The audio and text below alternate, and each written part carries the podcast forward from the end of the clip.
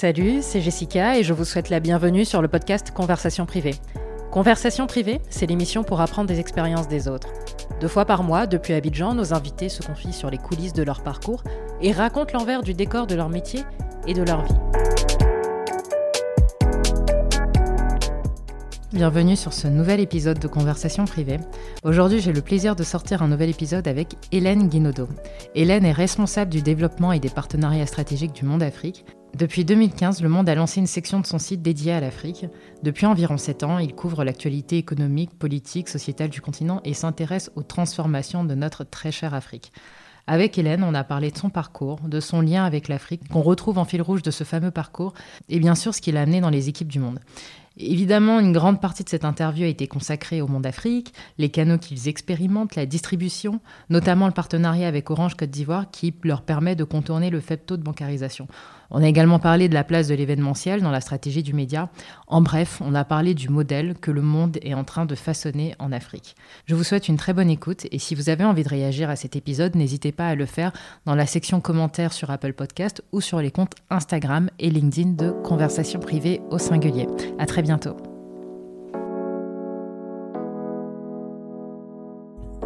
Donc, bonjour Hélène, merci beaucoup d'avoir accepté euh, mon invitation. Alors, euh, dans les grandes lignes, hein, quand on le regarde, on peut vraiment pas s'empêcher de remarquer qu'il y a l'Afrique en fil rouge. Alors, tu es passé par le ministère de la Défense, euh, donc la section Afrique. Euh, tu as aussi fait le Sénégal, l'Éthiopie, et même quand tu étais en poste à Paris, on avait toujours, on avait, on retrouvait toujours finalement l'Afrique. Alors, je rappelle aujourd'hui que tu es responsable développement et partenariat du Monde Afrique. Alors, comment est-ce que ce lien avec l'Afrique il a commencé?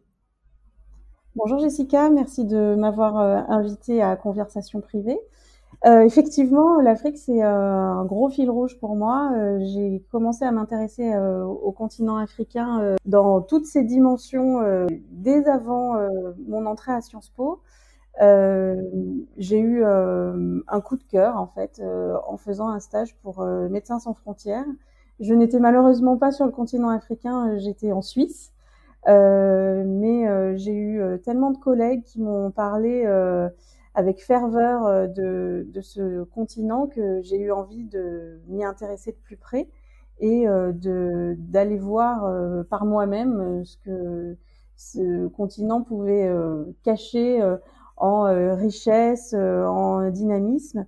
Donc j'ai commencé effectivement d'abord par les études et puis ensuite je suis allée en Éthiopie, euh, où j'ai où j'ai habité. Euh, j'ai travaillé pour l'ambassade de France en Éthiopie. Et ensuite, d'un point de vue privé, je me suis installée à Zanzibar pour euh, apprendre le swahili parce que j'avais dans l'idée de devenir diplomate et j'avais besoin de parler une langue une langue du continent. Alors vu de Paris, on dirait une langue rare. vu du continent, on dirait une langue vernaculaire puisque c'est une langue qui est quand même utilisée par énormément de locuteurs sur le sur le continent africain. Et ça m'a permis aussi de, de, découvrir le continent à travers l'Afrique de l'Est et l'Afrique australe, ce qui est, je trouve, un peu plus simple quand on est français. Et du coup, j'ai découvert l'Afrique de l'Ouest et l'Afrique centrale beaucoup plus tardivement. Et après, bon, j'ai développé, euh, développé ma carrière et j'ai eu, euh, eu différentes expériences euh, dans énormément de pays africains. jamais en m'y installant, mais vraiment en faisant des missions courtes ou des missions longues dans, dans de nombreux pays. Et tu parles couramment le Swahili? Je parlais couramment le Swahili. Ça fait très longtemps que je ne l'ai plus pratiqué. Enfin, ce qui est vrai et faux, j'ai pratiqué avec un, un caricaturiste euh, kényan euh, il y a peu euh, à l'occasion d'un événement de Cartooning for Peace à Paris, qui était assez surpris, je dois dire, de me, de me voir l'aborder en, en Swahili. Et puis, du coup, on a, on, a pu, on a pu échanger. Mais je dois dire que les occasions de parler Swahili à Paris sont assez rares. et même en Afrique de l'Ouest, aujourd'hui, c'est plus compliqué. Mmh Mais c'est vrai que quand on, quand on part en Afrique de l'Ouest, même enfin, dans, les, dans les aéroports, enfin, le Swahili est, est, pratiqué euh, partout. Ce serait l'équivalent du Wolof au Sénégal. Exactement, exactement. C'est mmh. vrai que euh, c'est toujours surprenant pour mes euh, interlocuteurs quand je commence à parler en Swahili parce qu'ils ont un temps d'arrêt et généralement ils enchaînent en anglais. Et j'insiste pour essayer de continuer à la conversation, la conversation en, en, en Swahili. Euh, et après, ça se fait, ça se fait de façon assez fluide. Et puis bon, c'est c'est un usage, un usage assez courant. Donc, euh, ce lien avec l'Afrique, tu l'as maintenu et aujourd'hui, euh, donc, euh, tu es dans l'équipe du Monde Afrique. Comment est-ce que l'opportunité s'est présentée? comment est-ce que tu as commencé chez le Monde Afrique? En fait, je, travaillais à l'époque dans une, agence de communication, Avas. Je, travaillais sur des sujets africains et internationaux. Et j'ai rencontré à l'occasion d'une de, mes missions au, au, Maroc la rédactrice en chef du Monde Afrique de l'époque, Marilyn Baumard et c'est vrai qu'on a beaucoup accroché euh, à ce moment-là, mais jamais on n'aurait envisagé, euh, ni elle ni moi, de, de, travailler ensemble un jour. Et il se trouve que la personne qui euh, travaillait à, à, mon poste avant moi a eu l'opportunité d'aller travailler en Angleterre et a préféré quitter le monde pour, pour partir vers de nouveaux horizons. Et m'a dit, mais tu sais, J'en ai parlé en interne et c'est vrai que je trouve que tu aurais le profil qui pourrait, euh, qui pourrait convenir pour, euh, pour ce poste. Est-ce que ça t'intéresse? Donc c'est vrai que j'avais pas forcément envisagé ça parce que moi je travaillais de l'autre côté, euh, côté communication. Donc travailler pour un média, c'était pas forcément évident. Et en fait, quand j'y ai réfléchi, je me suis dit, mais si, c'est c'est assez naturel parce que même si moi je ne suis pas journaliste, tout ce que j'ai mis en place avant dans ma carrière va me permettre aujourd'hui de, de travailler pour le monde Afrique et j'espère de pouvoir apporter ma pierre à l'édifice. Et pourquoi tu pensais que c'était pas évident, enfin ça te paraissait pas naturel au tout début? Parce que quand on est communicant, euh, c'est euh, étrange de passer de l'autre côté de la barrière et de, et de travailler pour un média. Alors en fait, c'est parce que mmh euh, sans doute je connaissais mal l'économie des médias et que pour moi un média c'est être journaliste, c'est couvrir l'actualité.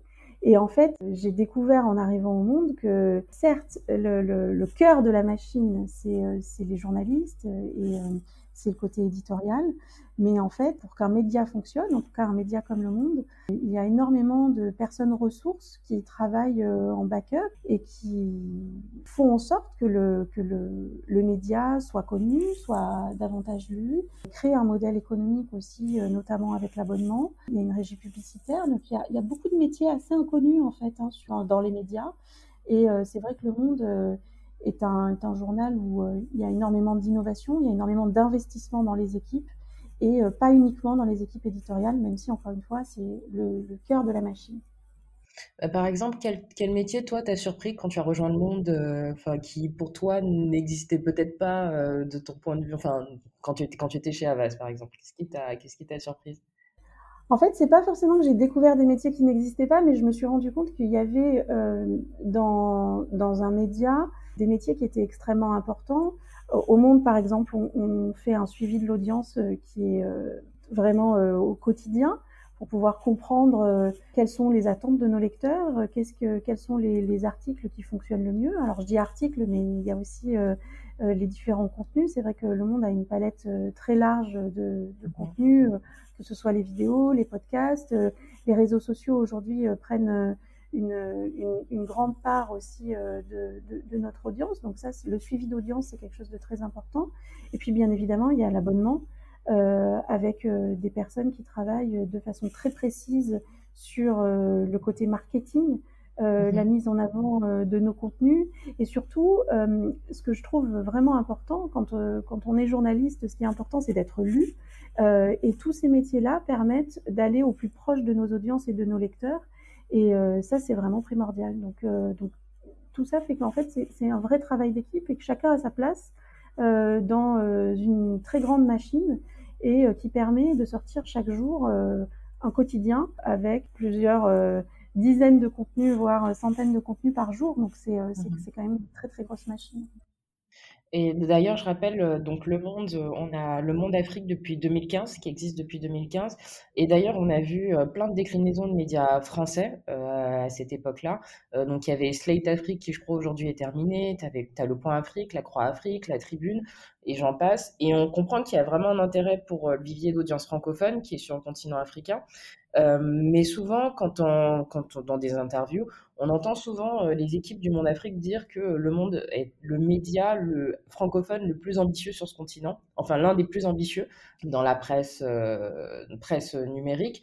Euh, concrètement, cette ambition chez le Monde Afrique, comment est-ce qu'elle se matérialise? Alors c'est vrai que en fait en 2015 donc le Monde Afrique a été a été créé. Pourquoi? Parce que le continent africain était couvert par le service international du monde mmh. au même titre que d'autres d'autres régions du monde. Euh, et en fait, on s'est rendu compte que les journalistes avaient envie de couvrir euh, mieux et différemment le, le, le, continent africain avec plus de contenu. Et ça, ça passait par euh, créer une rubrique uniquement numérique. Pourquoi? Parce que la place dans, le, dans un journal papier, euh, elle est très restreinte en fait. Donc c'est vrai que quand on travaille pour le service international et qu'on a deux, quatre, six pages consacrées à l'actualité internationale, forcément, avoir un ou deux contenus sur euh, le continent africain par jour, ça ne suffit pas. Euh, quand on mhm. a 54 pays à, à couvrir, euh, forcément, c'est difficile de, avec la hiérarchie de l'information, de donner des informations autres que des informations chrysogènes. Donc, il y a eu euh, une montée euh, en puissance et une volonté de la, part de, plusieurs journalistes de dire mais nous, on a envie de couvrir ce continent différemment, un peu mieux. Et donc ça, ça a été, ça a été un choix qui a été fait.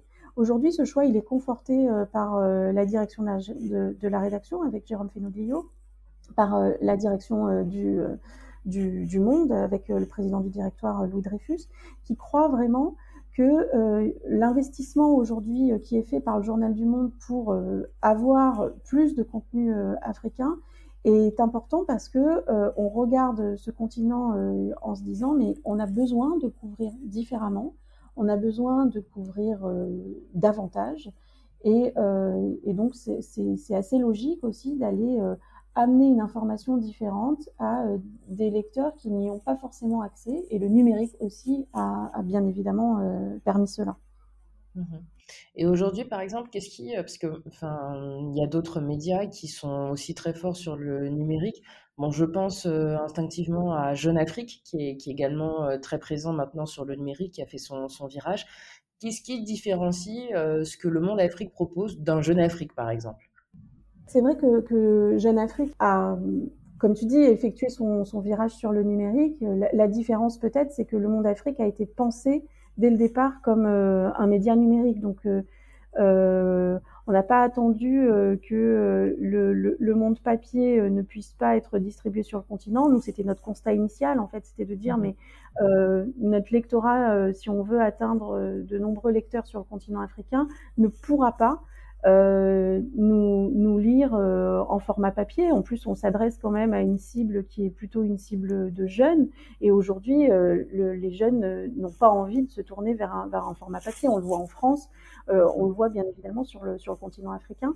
donc la, la question s'est posée dès le départ, en 2015, de dire mais qu'est-ce qui va euh, nous aider à apporter nos contenus auprès des jeunes. Et donc, on a vraiment misé dès le départ sur le numérique, avec une rubrique qui est uniquement numérique et avec, bien évidemment, l'appui des réseaux sociaux euh, qui, euh, qui nous aident aussi euh, à diffuser euh, nos contenus de la façon la plus pertinente possible auprès, auprès de nos lecteurs. Mmh D'ailleurs, tu parlais d'innovation, enfin sur les réseaux sociaux. Moi, je vois vous faites plein de choses. Euh, enfin, vous vous êtes mis à la, vidéo depuis quelques années maintenant. Euh, j'ai vu aussi sur Snapchat, euh, sur le site, que vous proposez l'actualité. Enfin, en tout cas, l'actualité en 4 minutes. C'est ça la promesse, si je me souviens bien. En tout cas, je vois que vous expérimentez beaucoup de canaux. Et moi, il y en a un qui avait particulièrement attiré mon attention. C'était en, en 2018. donc, c'était la chaîne WhatsApp. Et je crois qu'elle avait eu euh, plusieurs euh, dizaines de, des dizaines de milliers d'abonnés, 40 000 abonnés, c'est ça? Oui, c'est ça. C'est vrai que le, monde expérimente beaucoup de choses parce que, en fait, encore une fois, on, s'intéresse à la consommation euh, de l'actualité par, par nos lecteurs. On mise aussi sur des lecteurs qui seront nos lecteurs de demain, d'après-demain, euh, et donc forcément qui sont des lecteurs plus jeunes. Et euh, l'idée n'est pas de leur apporter une information qui soit amoindrie, l'idée est de leur apporter une information avec des canaux différents qui sont les leurs. Euh, donc la vidéo, effectivement, c'est le cas. L'audio, c'est le cas. Donc Snapchat aujourd'hui compte 1,4 million d'abonnés pour le monde, c'est quand même quelque chose d'énorme. Euh, et nous, à, notre, niveau au Monde Afrique, c'est vrai qu'on s'est dit, mais quel est le réseau social euh, qui est le plus utilisé en termes de conversation en termes de partage de contenu sur le continent africain? Bien évidemment, euh, WhatsApp a, été la, réponse. Et on a décidé d'investir de, ce, ce, réseau social pour diffuser des contenus, à la fois des contenus en push, avec une mini newsletter en fait qui était apportée à, nos lecteurs et à, nos abonnés donc chaque jour. Et puis petit à petit, le, modèle de WhatsApp a évolué et on est passé sur le format statut avec des vidéos en fait qui, qui, qui sont diffusé sous un format stories en fait euh, chaque jour euh, sur, euh, sur auprès de nos abonnés. Donc c'est vrai qu'on a plusieurs dizaines de, milliers d'abonnés qui nous lisent, qui réagissent, qui aiment ces contenus-là, qui trouvent qu'il y a une proximité en fait que nous n'avons pas quand on diffuse nos informations uniquement sur le site. Et c'est vrai que c'est important pour nous de mélanger ces façons de faire pour aller toucher un lectorat de plus en plus important et un lectorat qui nous lie aussi sur le continent africain. Parce que bien évidemment, nous avons des audiences françaises et euh, internationales qui, ont envie de, s'informer sur l'Afrique et qui se tournent naturellement vers le monde parce que c'est euh, le média de référence francophone. Mais on a aussi de plus en plus euh, des lecteurs africains qui nous lisent sur le continent et qui ont envie de s'informer un peu différemment avec, avec une presse qui, qui, leur amène des informations sourcées, vérifiées et euh, qui leur amènent avec leurs outils euh, au, quotidien. Sur WhatsApp, je vous donne l'exemple de euh, la canne. Euh, on a dédié un fil à la canne récemment pour, pour, couvrir pour couvrir la canne. Ça a très très bien fonctionné parce que c'est vrai que on avait des journalistes qui étaient présents sur place, qui faisaient des vocaux, qui pouvaient bien évidemment donner le résultat, mais aussi il y a eu une couverture un peu plus euh, distancié avec euh, des articles de fond euh, sur, sur le, le, sport, la Cannes, le Cameroun. Et ça, c'est aussi la plus-value du monde, c'est-à-dire que on va couvrir l'actualité très chaude, mais on va aussi aller un peu plus en profondeur, faire une enquête, pouvoir expliquer ce qui est à l'œuvre derrière un simple fait d'actualité. Je pensais que c'était, vous étiez passé en, statut. Euh, parce que moi, je recevais à un moment euh, donc vos, les articles euh, du Monde Afrique tous les jours, si je me souviens bien à ce moment-là. Et ensuite, vous êtes passé au statut quand WhatsApp a restreint, a restreint le nombre d'abonnés. Donc, on est revenu au nombre d'abonnés classique. Je crois que c'est 256 abonnés. Et vous, vous avez maintenu votre base que, à qui vous envoyez des, des pushs aujourd'hui. Mais je pensais que les messages maintenant, c'était, enfin, c'était maintenant euh, fini sur WhatsApp ou alors quelle forme ça prend euh, euh, Par exemple, cet exemple avec la canne, quelle forme ça a pris pendant la canne? Non, alors effectivement, tu as raison. Le, modèle de distribution a changé sur WhatsApp parce que les règles d'utilisation de WhatsApp ont changé. Donc effectivement, il y a eu cette limitation au groupe et à un maximum de 256 personnes par groupe. Donc c'est vrai que nous, avec nos plusieurs dizaines de milliers de, followers, c'était compliqué euh, de pouvoir euh, distribuer l'information euh, de, cette façon-là. Donc c'est pour ça qu'on a envisagé et on, est passé au, statut pour pouvoir diffuser l'information autrement sous format stories. Donc par contre pour des événements ponctuels, on demande à nos abonnés s'ils ont envie de suivre et d'être informés différemment. Donc il faut s'abonner sur WhatsApp, c'est un fil particulier. Donc là, en l'occurrence, c'était un fil qui était dédié à la canne. Et euh, le nombre euh, d'envois de messages et de push a repris à ce moment-là, à cette occasion-là. Donc ça a duré euh, le temps de la canne et ça s'est de nouveau arrêté. Mais l'idée, c'était c'était de retrouver ce format-là qui, qui, était rendu possible parce qu'on avait moins d'abonnés. Ça veut pas dire qu'on en avait pas beaucoup, mais ça veut dire que on n'était pas à 40, 50 000, et donc c'était beaucoup plus facile d'acheminer de, l'information auprès d'eux. c'est un usage un peu différent en fait. Mmh et d'ailleurs, tu disais un peu plus tôt que le Monde Afrique, euh, alors aujourd'hui, vous vous adressez, euh, enfin, tu parlais des, abonnés euh, et des lecteurs sur le continent. moi, je me souviens, en novembre 2016, il y avait un article de stratégie qui avait été fait justement sur les, médias francophones en Afrique, et on disait que alors, le Monde Afrique était lu à 60% en Europe, et ça devait sûrement être la diaspora. aujourd'hui, quelle est la part du lectorat africain, ou du moins, quelle est la tendance? Aujourd'hui, la tendance, alors ça dépend en fait sur euh, sur quel euh, sur quel euh, device on, on, regarde. sur le site, la, tendance, elle est effectivement, alors elle est même plutôt à 82% en, en, France et en Europe et le reste sur le continent africain. En revanche, sur les réseaux sociaux, notamment sur sur Facebook et sur YouTube, où effectivement on a une un développement de nos, de nos contenus éditoriaux vidéo qui, qui, est assez fort. on est regardé et lu en majorité sur le continent africain. Donc cette, cette tendance-là, elle s'inverse en fait. quand, on, quand on regarde l'usage sur, sur les réseaux sociaux. Et c'est vrai que ça, c'est assez intéressant pour nous parce que ça veut dire que euh, il est toujours question de comment on achemine l'information et comment on va aller au plus près de nos lecteurs. Les réseaux sociaux sont très importants pour nous. Euh, on, a euh, aussi une, euh, on cherche notre notre modèle économique pour pour pour le monde Afrique et on a aujourd'hui besoin d'avoir plus de, de contenu abonné. pourquoi on ne l'a pas fait avant? Parce que le constat était de dire aujourd'hui, même si les gens ont envie de s'abonner au monde, le fait qu'il y ait un, un, déficit de bancarisation sur le continent africain nous pose problème. Donc c'est pour ça qu'on a essayé de mettre en place d'autres stratégies pour que euh, nos contenus abonnés puissent être lus par la grande majorité des, de nos lecteurs sur le continent africain. Mais c'est vrai que c'est un, challenge. Moi, je me souviens, euh, bah alors ma première expérience dans les médias, c'était euh, chez Elle Côte d'Ivoire. Hum, l'audience était très Facebook et puis euh, nous on était aussi très Instagram parce que médias euh, féminins, mode. Mais c'est vrai qu'on avait une audience très, euh, je sais pas comment dire, social media centrique ou en tout cas qui, qui n'allait pas lire l'information. Quand on regarde, les gens sont très dans la, dans la titraille, ils font de la titrologie. comme, comme ils regarderaient le matin les, journaux sur, chez le vendeur de journaux se rentrer dans le détail. Ben, c'est le même comportement qu'on retrouve finalement sur, sur Internet.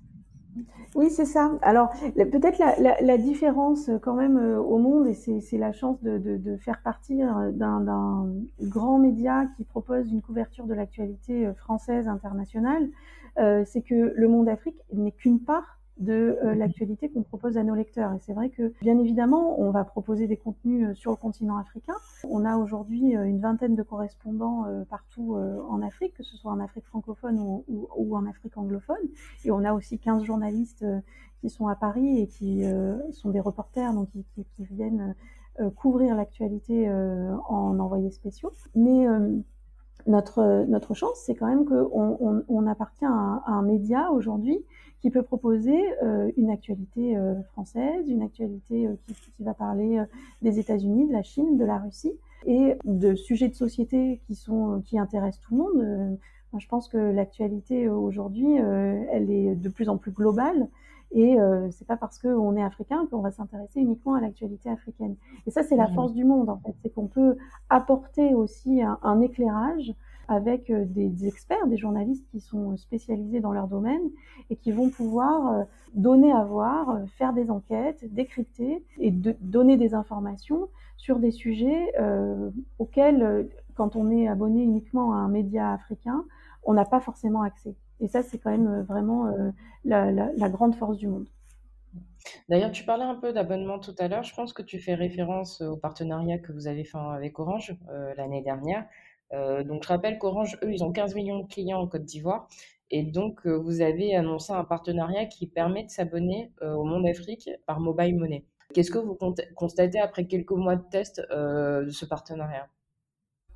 Alors c'est vrai qu'on a on a lancé un partenariat stratégique avec avec Orange.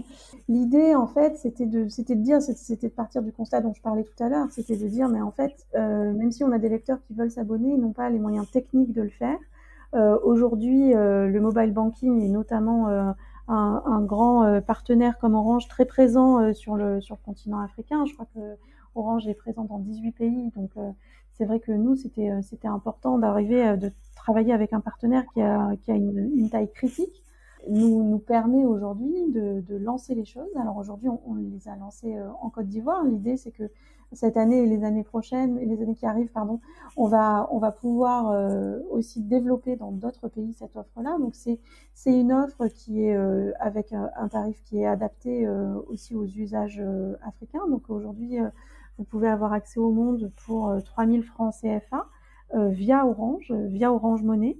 Euh, et ça permet en fait de développer notre notre portefeuille euh, abonné euh, à l'étranger. Aujourd'hui, on est on est sur un portefeuille qui est très réduit, L'idée, bien évidemment, c'est de lancer les choses, c'est euh, de, pouvoir euh, voir loin et euh, de pouvoir s'appuyer sur la croissance incroyable de, de, de l'économie africaine, la, la, transformation des sociétés. Et puis nous, on a envie de, pouvoir de pouvoir couvrir ça mieux. Et donc, bien évidemment, ça va passer sur un modèle économique qui est un modèle d'abonnés, parce que le modèle du monde en France, ça a été de s'appuyer sur notre portefeuille d'abonnés pour pouvoir avoir plus de revenus. Aujourd'hui, les, les, revenus du monde sont euh, à 85% euh, viennent, viennent de nos abonnés. Donc l'idée, c'est ça, c'est de pouvoir garantir l'indépendance euh, de la rédaction, l'indépendance de, de l'éditorial. Et ça, ça passe vraiment par une stratégie d'abonnement. Et donc c'est ce qu'on essaie de mettre en place aujourd'hui en Afrique. Ça prendra certainement du temps, euh, mais on, on continue d'investir comme on fait euh, depuis, euh, depuis 2015 dans, le monde Afrique parce qu'on pense vraiment que le média du monde va pouvoir se développer sur, sur ce continent. Peut-être que ce qui est important d'avoir en tête aussi, c'est c'est l'objectif en fait qui a été fixé par la direction de la rédaction et, la, direction du monde ainsi que les actionnaires, c'est de dire on va euh, essayer d'arriver à euh, 1 million d'abonnés euh, en fin 2023. Et dans ces 1 million d'abonnés, alors tout confondu, hein, c'est print, euh, web, mais le, tout, dans ces 1 million d'abonnés, l'idée c'est d'avoir aussi une part qui, qui sera une part plus importante que celle d'aujourd'hui d'abonnés à l'international et notamment en Afrique via la francophonie. Tu, as parlé beaucoup de francophonie. Euh, il y a quelque chose qui m'a interpellé, c'est que pendant lors de son dernier passage euh, à Abidjan, Louis Dreyfus, donc qui est président du directoire du groupe Le Monde, il parlait d'intelligence artificielle et euh, de traduction de contenu. Est-ce qu'il y a d'autres territoires où vous envisagez d'installer le monde? Donc non francophone. Oui, oui, euh, l'idée aujourd'hui, euh, c'est de, de pouvoir regarder euh, à l'international, comme je le disais. C'est vrai qu'aujourd'hui, en France, on est le média leader et le média qui, permet d'avoir une couverture en, français. Aujourd'hui, on ne traduisait pas nos contenus. Pourquoi? Parce qu'il y avait un coût de la traduction qui était extraordinaire. Là, l'idée, c'est de se dire, si on s'appuie sur l'intelligence artificielle, peut-être que la traduction, alors bien évidemment avec un suivi humain derrière, parce qu'on ne peut pas avoir une traduction qui soit parfaite et qui soit lisible pour euh, des lecteurs anglophones, par exemple, mais on, on regarde, on regarde ce, ce, de ce côté-là et on se dit que oui, il y a, y a forcément un potentiel. Euh, ce qui est intéressant aussi, c'est de se dire que la langue n'est qu'un vecteur et euh, que euh, notre regard de français, notre regard de journaliste français, peut être intéressante euh, et que ça peut intéresser des gens qui sont euh, aux États-Unis, euh, en, en, Europe du Nord, etc.. Ou en, ou en, Afrique anglophone, par exemple. Mmh enfin, les médias, vous, vous, tournez généralement de plus en plus vers l'événementiel, euh, mais ça, c'est partout dans le monde. Ici, je pense à l'Africa CEO Forum de Jeune Afrique. Et vous, vous avez lancé en France les ateliers du monde, par exemple, pour se former dans plein de domaines. Et en Afrique, alors il y a le monde Afrique Cities, les débats du monde Afrique. Quels sont les objectifs euh, de ces événements pour vous? L'événementiel euh, vient rajouter une brique de ce qu'on peut apporter comme éditorialisation euh, euh, de, de, de, nos contenus. C'est-à-dire que pour moi, un événement euh, en Afrique, c'est l'occasion d'aller rencontrer les lecteurs du monde sur le continent. C'est l'occasion pour eux de rencontrer nos journalistes euh, et la rédaction. C'est l'occasion de faire un focus sur euh, une thématique particulière qui tient à cœur à la rédaction. Et c'est ça qui est, qui est, vraiment important. Il ne faut pas oublier qu'au monde, euh, encore une fois, le cœur de la machine, c'est la rédaction. Donc c'est vraiment la rédaction qui décide euh, qui dit voilà, moi j'ai envie de faire un focus sur euh, tel ou tel événement, euh, telle ou telle pardon information. Et c'est pour ça que on décide de créer un événement parce que c'est un temps à part, c'est un temps où on est à, à, la rencontre de nos lecteurs, qui, qui est aussi un temps qui est euh, un peu plus euh, un peu plus long que la simple lecture d'un article. Là, ça permet de décrypter euh, de façon plus dense sur différents sujets, différents sujets de société, effectivement les villes, l'économie, les classes moyennes. Ça permet de mettre en avant certains sujets et c'est ce qu'on a envie de faire à travers nos événements. À côté de cet objectif, accompagner, euh, accompagner l'éditorial euh, du Monde Afrique, est-ce qu'il y a un objectif euh, de générer des revenus? Je, je, ne crois pas que l'événementiel, en tout cas à la façon dont on le fait avec le Monde, mmh. permette de trouver un, un, équilibre financier qui, qui mmh. permette de dégager des, des, marges. En tout cas, pas, pas, pour, le, pas pour le Monde Afrique, peut-être pas aussi aujourd'hui. on le pense pas comme tel. Nous, vraiment, ce qu'on pense, c'est que ça va permettre de mieux faire connaître euh, notre offre éditoriale et que ça va permettre peut-être d'avoir euh, des, des, des, lecteurs potentiels qui viendront à nos événements et qui s'abonneront ensuite. C'est vraiment plutôt ça la, la, la stratégie. Mais euh, encore une fois, euh, au monde, l'indépendance de la rédaction est clé. Euh, et donc, je, ne pense pas qu'on puisse démultiplier nos partenaires sur, sur nos événements. Je ne pense pas que ce soit très qualitatif non plus. Donc, euh, c'est n'est pas forcément un modèle qui va permettre de dégager énormément de revenus euh, et de marge notamment. Ok. Bon, écoute, on arrive bientôt à la fin. Je te remercie beaucoup. Euh, mais avant de se quitter, on a une petite, on a une petite tradition dans le podcast. Euh, je vais te demander une recommandation. Alors, ça peut être vraiment euh, ce que tu veux, un livre, enfin quelque chose que tu as vu récemment et qui t'a qui t'a marqué et que tu aimerais partager avec, euh, avec, euh, avec nous. Alors c'est vrai que moi je, je, lis beaucoup de, littérature africaine ou sur le continent africain parce que je trouve que c'est aussi une façon différente d'être en prise avec, avec la, la, réalité du continent. Récemment, j'ai lu CAF 72 de Fanatiki, qui est un auteur euh, congolais. Et, et, vraiment, ça vaut le coup. Euh, il a un usage euh, du français qui est extraordinaire. C'est un jeune auteur qui a été primé par le, prix qui s'appelle Voix d'Afrique. C'est le lauréat 2021. Et je trouve que c'est drôle, c'est bien écrit. Ça parle d'Afrique centrale et c'est vrai que vu, vu de France, c'est une zone qu'on connaît moins bien. Moi, ça m'a rappelé le temps que j'ai passé euh, en Afrique centrale et j'ai retrouvé beaucoup de choses et ça, ça voilà, j'ai trouvé que c'était c'était un livre très intéressant. Après, moi, je m'intéresse aussi beaucoup à l'art contemporain africain. J'ai de la chance d'avoir parmi mes amis plusieurs, plusieurs artistes contemporains et pour en citer deux euh, que, que, j'apprécie particulièrement, euh, Evans Bougoua et, euh, et Saïdou Diko. Donc l'un vient du Kenya, l'autre vient du, Burkina. Et c'est vrai que ça, me permet, moi, quand je suis au contact de d'artistes africains, euh, justement d'avoir une vision du continent qui est euh, assez différente et je trouve que c'est euh, c'est vraiment important. Donc continuer d'aller voir les expos, continuer de, soutenir les les, artistes africains, c'est euh, quelque chose de, vraiment primordial. Bah, écoute, merci beaucoup. Et si on doit te suivre sur un réseau social, euh, lequel tu privilégies? Alors, j'utilise beaucoup LinkedIn pour le travail. Je trouve que c'est euh, un réseau qui permet vraiment euh, de belles rencontres et qui permet de, de, mettre en avant, de mettre en avant beaucoup de, beaucoup de choses. Et par contre, moi, j'utilise aussi beaucoup Facebook parce que je trouve que ça me permet de, de découvrir en fait euh, des actualités. Euh, je l'utilise plutôt comme un, un réseau d'information, pas forcément mhm. d'information personnelle, euh, mais pour faire de la curation, m'informer. Je trouve que c'est assez utile. C'est, je pense que tu es la première personne qui me le dit.